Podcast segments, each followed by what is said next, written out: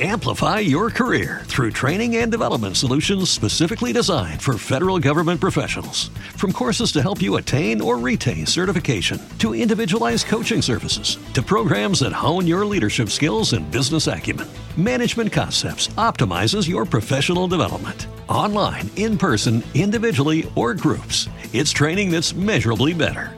Learn more at managementconcepts.com. That's managementconcepts.com.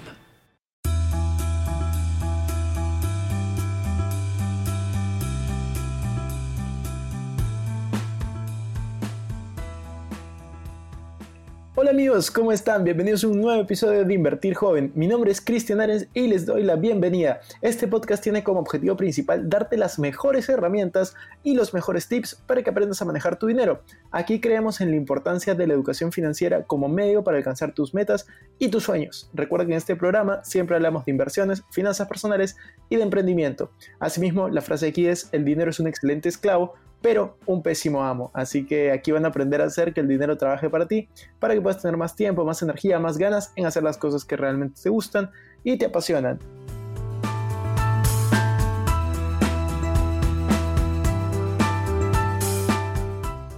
El día de hoy tenemos un invitado muy especial, es Eduardo Vélez, es un asesor financiero de familias y personas de altos patrimonios o un wealth manager. Él tiene 26 años de experiencia en el sector financiero y 16 años como independiente. Así que estoy seguro que van a disfrutar muchísimo la entrevista el día de hoy. Vamos a hablar un poco acerca de cómo es que una persona llega a tener alto patrimonio y cómo es que deberían de comenzar a invertir. Así que acompáñeme que vamos a empezar. Hola Eduardo, bienvenido a una nueva edición de este podcast. Hoy es un gusto tenerte, sabemos que tienes mucha, mucha experiencia en el sector financiero, mucha experiencia manejando carteras de inversión de distintos clientes y diferentes productos que hoy vamos a hablar. Entonces, quería, quería primero darte la bienvenida y segundo hablar un poquito de quién es Eduardo Vélez. ¿Cómo estás, Cristian? Gusto saludarte. Acá nosotros, como tú un poco lo mencionas, sí, la experiencia en el sector financiero ha sido bastante, 26 años en el, en el sector. Y nada, también saludar a toda tu audiencia. Muchas gracias, Eduardo.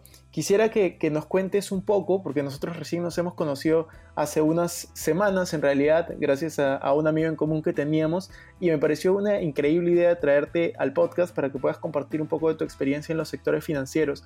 Cuéntanos cómo es que tú inicias en el sector financiero y cómo es que se ha ido desarrollando esta experiencia de 26 años que tú bien mencionas eh, que tienes en el sector.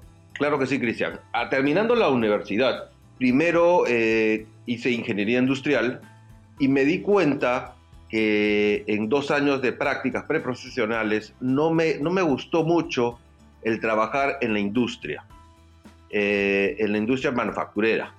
Por lo tanto, eh, tuve una oferta de, una, de un trabajo en, en, un banco local, en un banco que me dio, creo yo, las bases para comenzar a seguir esta linda profesión de finanzas.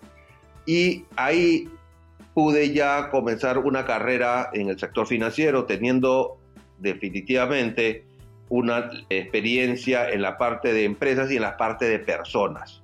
En la parte de personas comencé también ya eh, en el tiempo a buscar lo que es el manejo de, de portafolios de clientes con altos patrimonios y con, de alguna manera, que le podíamos dar en ese entonces diversos instrumentos financieros para que las rentabilidades sean mayores en su portafolio. He tenido posteriormente eh, una maestría en ESAN.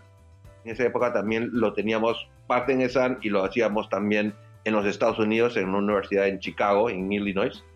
Los últimos 16 años que ya vengo trabajando de independiente, lo he hecho de alguna manera con diferentes empresas muy importantes en el sector, con portafolios de arquitectura abierta o con portafolios de bonos y fondos.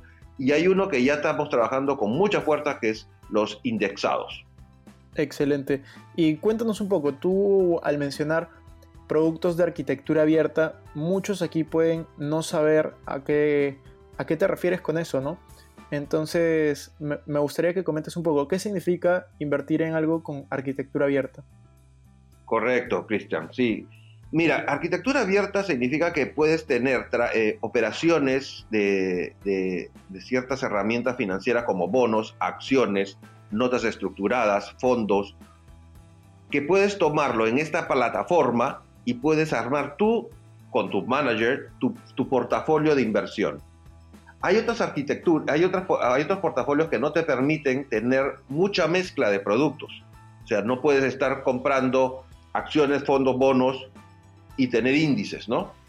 ¿Por qué? Por, un tema de, primero, del, capital que vas a invertir y otro tema es el tema de costos.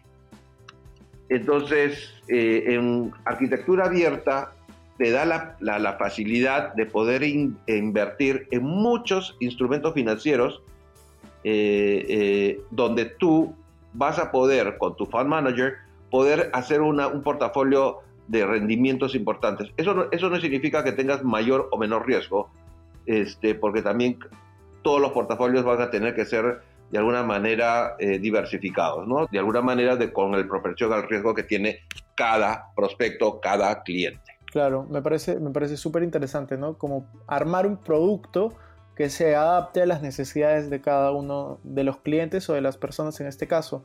Y justamente eso quería, quería llevar un poco la conversación de hoy Tú tienes 26 años de experiencia en el sector financiero y quería que nos des un poco tu perspectiva. ¿Qué es lo que tú piensas de tanto el mercado financiero como el mercado de valores, sobre todo en, la región? ¿no? Yo te hablo un poco de Sudamérica porque considero de que la mayoría de países de la región tienen como las mismas carencias y las mismas también eh, oportunidades o fortalezas, ¿no? Eh, a excepción de un par de países, yo creo que todos estamos igual y la mayoría de la audiencia es, es sudamericana. Entonces, yo te quería preguntar, eh, ¿cuáles crees que son los principales productos que las personas consumen? Yo te hablo no una persona de alto patrimonio, sino una persona corriente, una persona con un patrimonio pequeño, todavía recién empezando, eh, que, consumen. ¿Y cuáles, cuáles crees que serían las ventajas de los productos que tú, que tú nos mencionas, ¿no? de arquitectura abierta? Cristian, qué buena, qué buena pregunta. Eh, sí, nuestros mercados financieros, nuestras bolsas en Latinoamérica, exceptuando Brasil, podríamos decir México, son eh, relativamente chicas comparado con las, americanas, las europeas o las, algunas asiáticas, ¿no? Entonces, el, la, eh, diversidad de herramientas financieras son muy, muy pequeñas y tampoco se hacen muchos fondos de fondos en este, en este tipo de productos, ¿no? Entonces, o compras acciones de las principales compañías, ¿no? o eh, entrar en un sistema de, notas estructuradas o productos de, tales como fondos mutuos, no hay la cantidad de productos como hay en, otras, en, otros sectores, eh, como, como te mencioné, Estados Unidos y demás. Yo, en estos momentos, muchos de mis clientes y prospectos que buscan un objetivo a mediano y largo plazo, como por ejemplo, hay muchos que están buscando tener la independencia financiera en un periodo de tiempo, otros que no solamente la independencia financiera, sino ya, ya están más pensando también en, la jubilación, de qué voy a vivir para en, ese entonces. Uno de los productos que a mí, que a mí de manera particular me gustan, son los índices. Eh, y eso bien lo dice eh, uno, uno, un maestro para mí, que es Warren Buffett. Warren Buffett nos cuenta que si él ya, ya lo dejó en su, en, su legado, si él muere, eh, va a, pedir que todos los, todas sus inversiones sean cambiadas al índice Standard Poor's o Nasdaq. Entonces, respondiendo a tu pregunta puntual, a mí me gustan hoy por hoy los índices. Excelente, y esa es una herramienta que en realidad tienen acceso, tenemos acceso todas las personas a través de nuestra, nuestra plataforma favorita, ¿no? Y un poco ahondando en, este tema que tú decías de, las carencias de la región, ¿cuál crees que es la el principal problema de, una persona? O sea, me refiero a, cualquier persona que tenga superávit, desde una persona que puede tener mil dólares de superávit hasta una persona que puede tener un alto patrimonio, ¿no? ¿Cuál crees que es la principal carencia eh, de una persona con superávit en en la región hoy en día, ¿no? El acceso, el acceso a las plataformas. todavía no tenemos, eh, digamos, alguna, eh, unas plataformas que, nos puedan dar a muy buenos costos la oportunidad de entrar al mercado. Eso es una de las realidades que, estamos eh, sosteniendo. Ahora, si me dices desde el punto de vista de educación, nosotros como latinoamericanos todavía no estamos como un americano o un europeo a saber que tenemos que tener, eh, como tú dices, un superávit en nuestra, eh, eh, para poder llegar a esos mercados y, poder ahorrar. lastimosamente nosotros todavía siempre, siempre estamos pensando en que lo que nos sobra hay que invertirlo. Y yo diría que de nuestro cheque siempre tengamos que guardar un 10% para poderlo invertir. Excelente. Sí, es mucho, es mucho lo que nosotros hablamos, ¿no? El tema de la educación financiera es vital. A mí me parece súper, súper importante y creo que hoy en día muy pocas personas lo estamos promoviendo. Así que estoy muy de acuerdo con lo que dices. Y yo he visto un poco la presentación de, de tu empresa, Eduardo. Quisiera que nos, que nos comentes también la parte corporativa que tú manejas, ¿no? Porque entiendo que tú como Eduardo Vélez brindas ciertos servicios, pero también eh, tienes una empresa, ¿no? Entonces quería que me cuentes un poco acerca de tu empresa y qué servicios ofrece, porque hay algunos que me parecen súper interesantes y que estoy seguro que, le puede interesar a muchas personas. Listo, Cristian, qué bueno que me preguntes. Y yo también quiero eh, añadir un poquito a lo que tú has dicho, que me parece fundamental, que si la parte de educación eh, financiera, y yo te felicito, Cristian, porque si no he visto personas más que algunas puntuales, que sí se dedican a, buscar a la gente, a los millennials, eh, más que todo, que, que, se eduquen en esta parte porque hay una cosa que vamos a estar seguros, que la inversión es lo que nos va a llegar, eh, llevar a tener un alto patrimonio o un patrimonio, ¿no? No hay otra manera, porque a no ser que tengamos una herencia, o, pero igual, teniendo la herencia, si no tenemos la educación, no sabemos cómo, cómo, vamos a manejar esa herencia. Bueno, Vélez y Asociados lo que eh, a, lo que se dedica es a asesorar a las personas, pero atrás de nosotros hay empresas muy grandes que están dándonos esas plataformas que, que, son lo que los, los clientes están buscando. Eh, muchas de las empresas eh, tienen más de 50 años en el mercado y hay otras que tienen hasta más. Tenemos los ratings de, y además que son pertenecen a las bolsas eh, internacionales, están nominadas como, como, como un rating A1, A más, dependiendo de las empresas. Y lo que nosotros hacemos con los clientes es primero sentarnos, buscar su, la metodología que quiere seguir, sea un ahorro anual, un ahorro mensual, tener o, un, excedente que tiene a partir de un cierto monto y buscarle desde el punto de vista de su necesidad la empresa con la cual ellos se pueden trabajar mejor. Nuestro costo es directamente, eh, las empresas son las que nos paga por cada cliente que nosotros llevemos. Eh, ahora, ¿qué, ¿qué hacemos? Buscamos el objetivo del cliente, un, cliente puede estar buscando una necesidad como quisiera tener la universidad de mis hijos cubiertas cuando, cuando yo tenga 15 años más. Entonces nosotros, en base a, los costos de sus universitarios, a los promedios de los años que han, estado eh, teniendo incrementos o costos, nosotros le buscamos el monto para llegar a ese objetivo. ¿Qué tanto tengo que ahorrar de manera mensual para poder tener cubierto la universidad de mis hijos? Hay eh, prospectos que siempre nos piden, hoy por hoy lo que yo quiero es tener libertad financiera. Y muchos me hablan de la libertad financiera. Entonces, para llegar a eso, nosotros dividimos más que todo en tres eh, sectores. ¿no? La parte siempre hay que tener un brick, o sea, un, inmueble que lo alquiles. Otra parte lo tienes que tener en, un tema de fondos, ahorros, inversiones, lo que fuese. Y la otra parte eh, es, un, es un negocio que te va a dar de alguna manera eh, regalías o te puede estar dando este, un, tema de, de, bonos o lo que fuese, ¿no?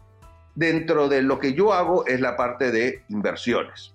Otra cosa que también buscamos en los clientes es cubrir ese patrimonio que está incrementando día a día, año a año, y, lo, y, tenemos unos seguros eh, de vida, con lo cual también podemos encontrar índices.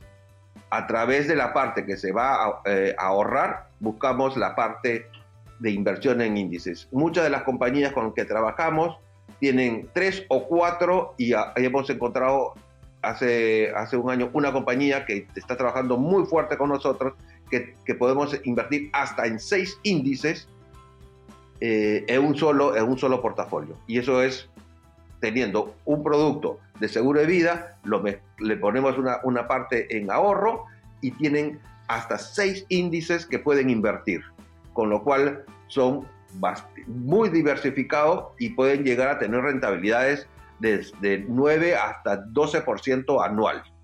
Y eso es un poco lo que Vélez Asociados trata de hacer con, sus clientes. No sé si quisiera que diga algo sobre esta, sobre esta parte o, más o menos ha quedado claro, Cristian.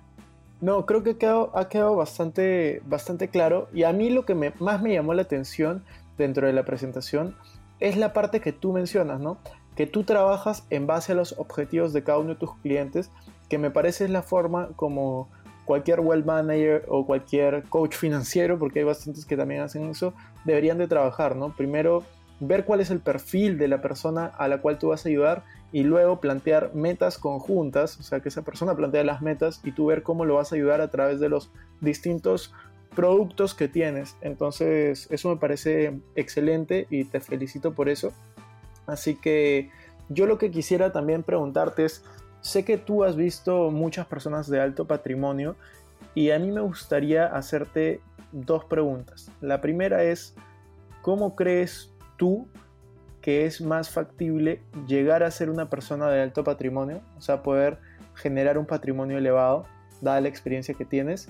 Y la segunda pregunta que va de la mano es, una vez que ya tienes un alto patrimonio, ¿cómo es que tú consideras la mejor forma de poder mantenerlo y hacerlo crecer, porque todos hemos escuchado las historias de personas que han llegado a tener un alto patrimonio y lo han perdido todo, ya sea el caso de un futbolista que, gastó su dinero, alguien que ganó la lotería y, lo perdió, entonces ahí van mis dos preguntas. La primera es, ¿cómo tú consideras llegar a, a tener ese alto patrimonio? Y la segunda, ¿cómo es la mejor forma de mantenerlo y hacerlo crecer en el tiempo?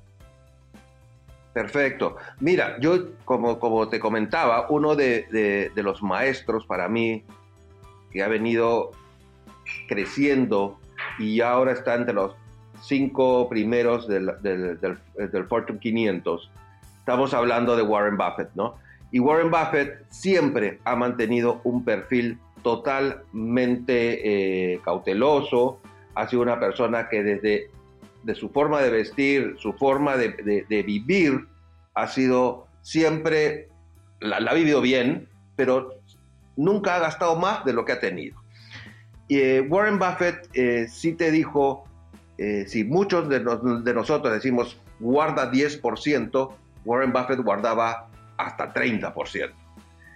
entonces, no hay, no hay otra manera, Cristian, que si tú uno no ahorra de su cheque mensualmente entre un 20, eh, entre un 10 y 20%, ese patrimonio que está buscando no va a llegar. Sí sabemos que somos jóvenes, tenemos, no sé, pues la necesidad de ir a, no sé, a un bar y gastarnos una cantidad de, de dinero ahí, pero si ahorramos en ese bar un 10, un 10 o un 20%, es decir, un, un, trago o dos tragos menos, eso ponerlo en, una canasta e invertirlo. Claro. Ir juntando mensualmente y eso lo podemos lograr. No es difícil, Cristian. Yo lo he probado. Hay herramientas que hoy en día podemos utilizar que, que tu teléfono te la puedes, puedes bajarte el aplicativo y va a ir controlando ese, ese gasto que tienes mensualmente yo, yo lo uso y es buenísimo. Y, y te llega el primer mes te vas a ir dando cuenta dónde no debes utilizar tu dinero. esos gastos hormiga, esos, esos gastos que, que tú vas y dices, no, no importa, son 10 centavos, 50 centavos, no sé, pero súmalos, súmalos y posiblemente sean 100 o 200 soles. Y esos 200 soles por el, por el efecto multiplicador del dinero, en 10 años ya no son 200 soles, se van a convertir en 2.000, 3.000, 4.000 soles. Y, y, nada, y eso es, eso para mí es fundamental. Muchos, muchos de los millonarios del Fortune 500 han vivido de esa manera. Yo no sé si tú miras la historia de Microsoft, lee la historia también de, del fundador de Apple, eh, han vivido así, no, no, son gente que, que, les gusta viajar, les gusta viajar, pero no, no es que derrochen su plata, su dinero en esos grandes autazos eh, cuando ya de alguna manera logran un patrimonio, ¿no?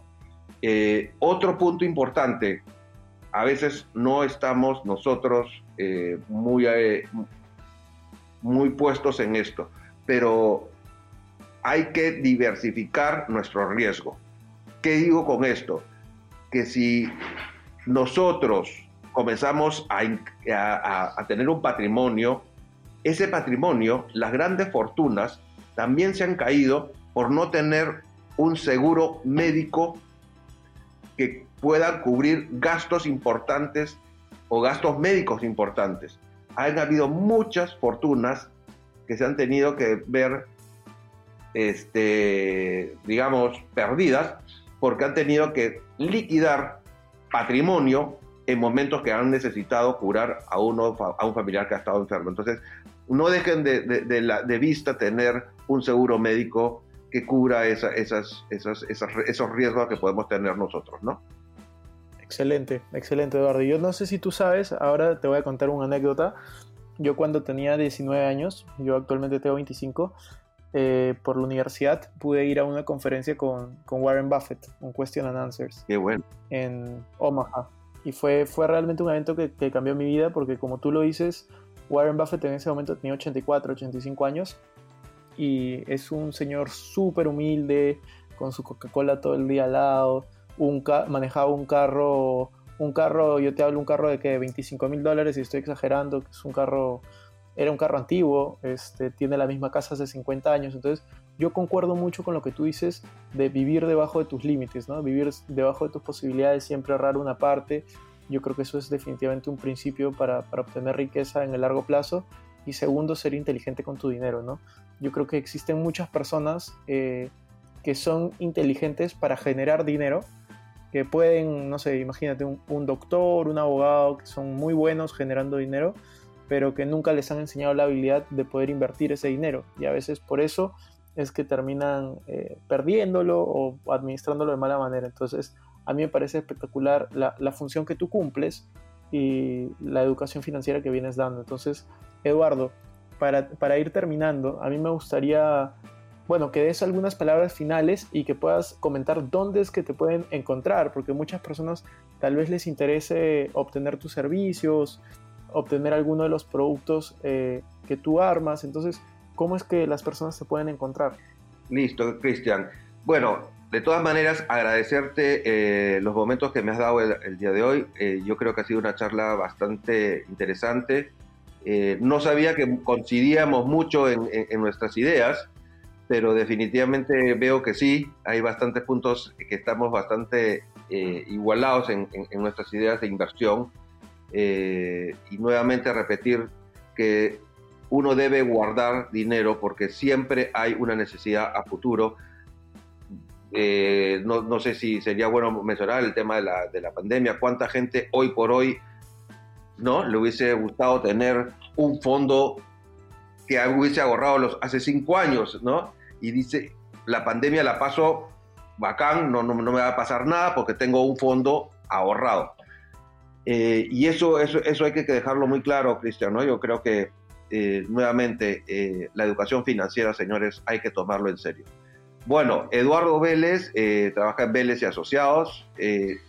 Estoy en todas, en todas las redes sociales como Eduardo Vélez o Vélez y Asociados, en LinkedIn, en Facebook y en Instagram. Eh, mi correo es eveles arroba asociados.net. Vamos a dejar tu link de Instagram y de LinkedIn en la descripción de este podcast para que las personas te puedan contactar ante cualquier eh, duda que puedan tener. Ya saben que, que, con Eduardo tienen una información de súper valor y unos productos que pueden, que pueden crear a la medida. Así que muchas gracias Eduardo. No sé si quieres mencionar algo para, para terminar este podcast. No, nuevamente agradecerte eh, a ti, a tu audiencia, por el tiempo que, que nos han dado. Eh, yo creo que sí es importante la educación financiera, eh, hay mucho, mucha literatura también que pueden ustedes eh, utilizar. Y, y, nada, y, y, ser muy cuidadosos con el dinero. Yo creo que eso es fundamental. Excelente, excelente Eduardo. Ha sido un placer tenerte y nada, muchas gracias. Gracias Cristian, nos vemos en otra oportunidad.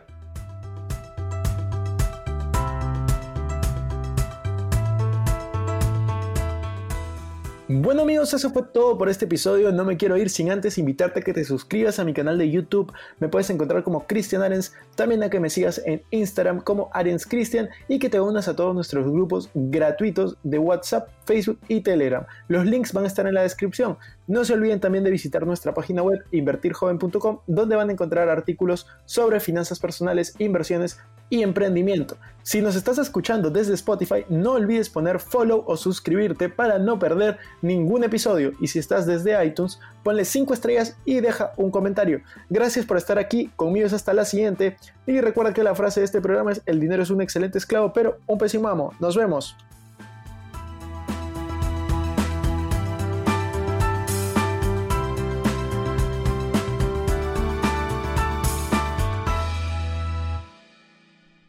Este es un podcast producido por Explora.